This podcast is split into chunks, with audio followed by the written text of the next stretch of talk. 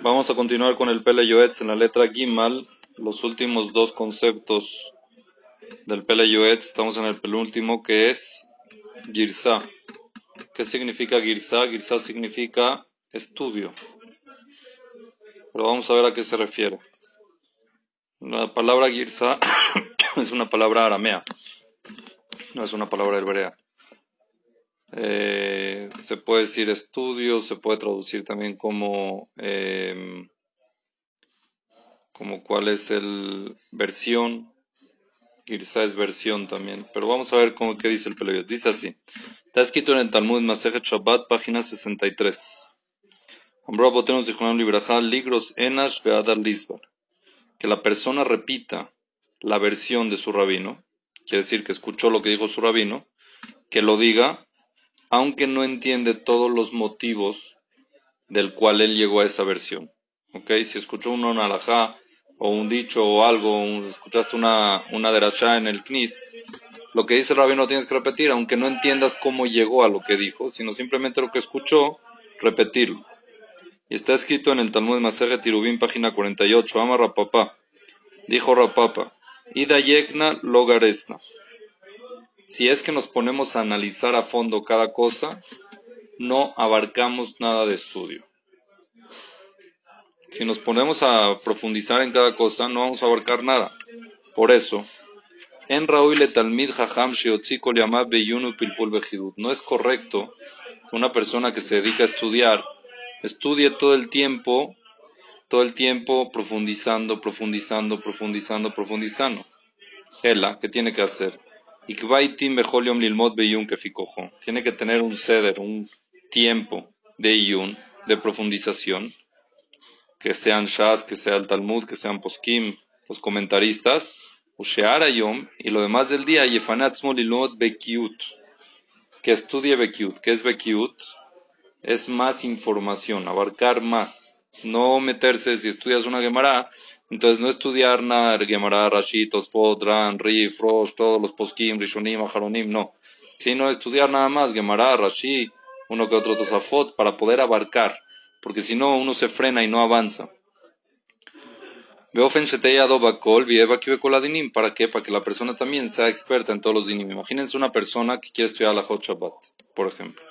Hot Shabbat es muy extenso, hay un solo tomo en el Shulchan Aruch de la Hot Shabbat. ¿Ok? Mishnah todo un tomo de la Hot Shabbat. ¿Qué pasa si él dice, sabes qué? Yo me voy a meter a fondo. Voy a empezar a estudiar la Hot Shabbat, pero desde la Gemara hasta todos los Rishonim, Aharonim, así, ¿cuánto tiempo le va a tomar en terminar? Años. Y no vas a saber qué se hace en Shabbat. Entonces, primero lo que tiene que hacer, si quieres estudiar la Hot Shabbat a profundidad, estudia. Pero tienes que dejar un tiempo para poder abarcar más los dinim, para saber qué hacer. Tienes que, ah, pero ¿cómo llegó el Shulchan Aruch a definir esto, esto déjaselo al Shulchan Aruch y después, si te da tiempo, tú lo analizas. Pero primero tienes que estudiar y para poder aplicar, para saber los dinim. ומגם שבמקום להוציא הזמן לעיין ולפלפל בדברי האחרונים למלוד ולנטוץ ולכתוב עליהם מידי אלא נפקא מינה מידי לעניין הלכה למעשה, יותר טוב שיתעסק באותם העיתים ללמוד בקיאות להבין להשכיל לשמוע ללמוד ללמד לשמוע לעשות ולקיים. Mucha gente que hace se queda en la Gemara. Entonces en la Gemara estudia Gemara, estudia un Rishon, estudia esto, estudia lo otro y escribe un pirush de este rishon y del otro rishon y en verdad no sale ningún nafkamina lemase. ¿Qué es nafkamina lemase? No llegas a ninguna conclusión aplicable. No cambia la alajá según lo que y, hacen libros y escriben. Está bien, ya eso déjaselo a otras personas que ya tienen, puede ser más, que abarcaron mucho más ya del chas y de los poskim y todo eso. Lo que tú tienes que hacer es avanzar y entender y estudiar y saber cómo qué hacer y cómo hacer. Es estudiar bien la salahot, estudiar bien todo, aunque no te metas a la profundidad.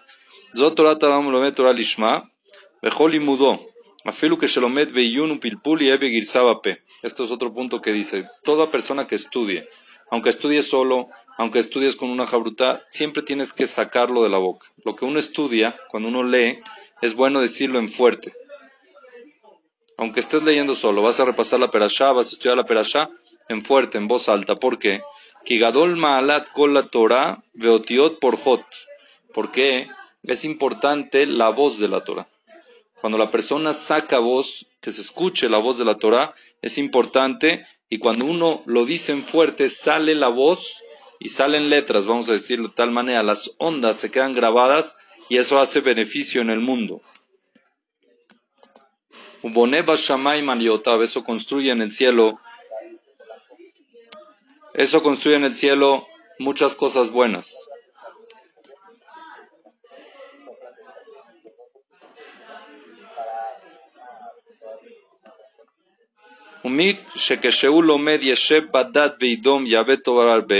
Pero la persona que se sienta a estudiar y estudia en silencio, no lo habla, no lo dice en fuerte, Yabeto Barbe pierde mucho, muchas cosas buenas, como vamos a ver más adelante en lo que dice en el concepto col, que se llama voz. ¿ok? Más adelante en el concepto col, analiza más con extensión el Peleyoetz esto.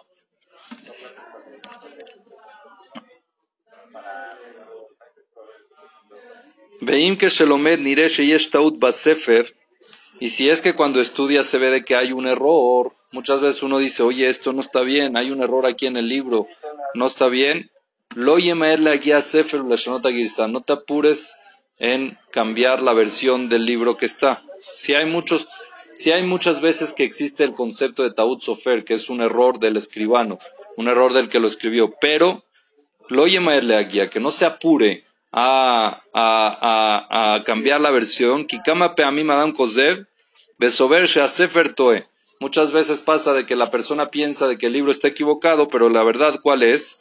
Dato u atoa. La verdad es que su mente es la que no entendió bien y por eso lo quiere cambiar. Entonces, antes de empezar a hacer cambios en un libro que estás estudiando, tienes que analizarlo muy bien, pensarlo muy bien. Velatuta lo Alenu, una mano que siempre le gusta corregir libros, tiene, no tiene eh, bendiciones buenas, vamos a decirlo en bonito lenguaje. Barminan. El Aimahari y un Rab, Nirelo Adabar Baruch después de estudiar mucho, se da cuenta que es claro de que hay un error. Az mitzvah ka'abed, entonces está haciendo una mitzvah, Larim de evitar un tropiezo, Victobe Giliona Sefer, que escriba al lado del libro, Nirá de Tzadik Marcan. A mí me parece que así hay que decir, Zeu o sea, Betiferet Lominadam. Eso es lo más correcto para estudiar. En síntesis, el que estudia tiene que tener su tiempo estudiar, sí, en profundo, pero es muy importante también abarcar. Abarcar lo que más uno pueda, que son ya las leyes ya concretas, las Gemarot, si, si quiere abarcar, no profundizar en cada cosa. Hoy en día en las yeshivot, la verdad que no se estudia, no se abarca mucho en el iyun.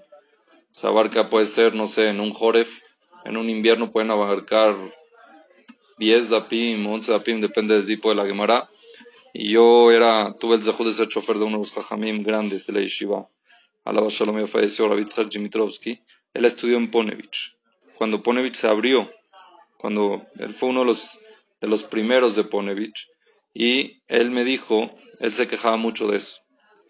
Él me dijo, si Rashi, Tosfot y los Rishonim estudiarían como nosotros, como estudian hoy en día en las Yeshivot, nunca llegarían a ser Rashi.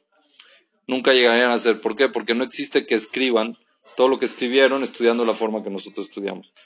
Entonces le dije, le pregunté, entonces sí, ¿qué sí hay que hacer? ¿Cómo sí hay que estudiar? Me dijo, nosotros en Ponevich, en un invierno podíamos estudiar 60 dapim de Masejet Yevamot y Niyun. Le dije, pero ¿cómo le hacían? Si hoy en día en Babacama cansamos 15, o sea que es mucho más sencilla la Gemara. Entonces me dijo, simplemente nos concentramos en un solo punto. Quiere decir, si empezamos una sugia, un tema, nos concentramos en el punto que queríamos analizar, veíamos un rishon, lo entendíamos y seguíamos adelante. No, no veíamos después otro y otro ajarón y otro esto y otra vez para atrás y otra vez para adelante y otra vez así y dale para acá y dale para allá, no. Seguíamos, abarcábamos, tratábamos de abarcar lo que sea y así se vuelven Gedolim. Así eran estos Gedolim. ¿Ok? Si es que, si no, uno nunca llega a terminar el Shas, nunca, llega a abarcar el Shulchan Aruch como debe ser, los, todos los tomos del Shulchan Aruch en todos los ramos. Por eso es importante no frenarse y abarcar lo que más uno puede. ¿Está bien? Con esto termina lo que es Girsa el y después sigue el último tema de la letra Gimal.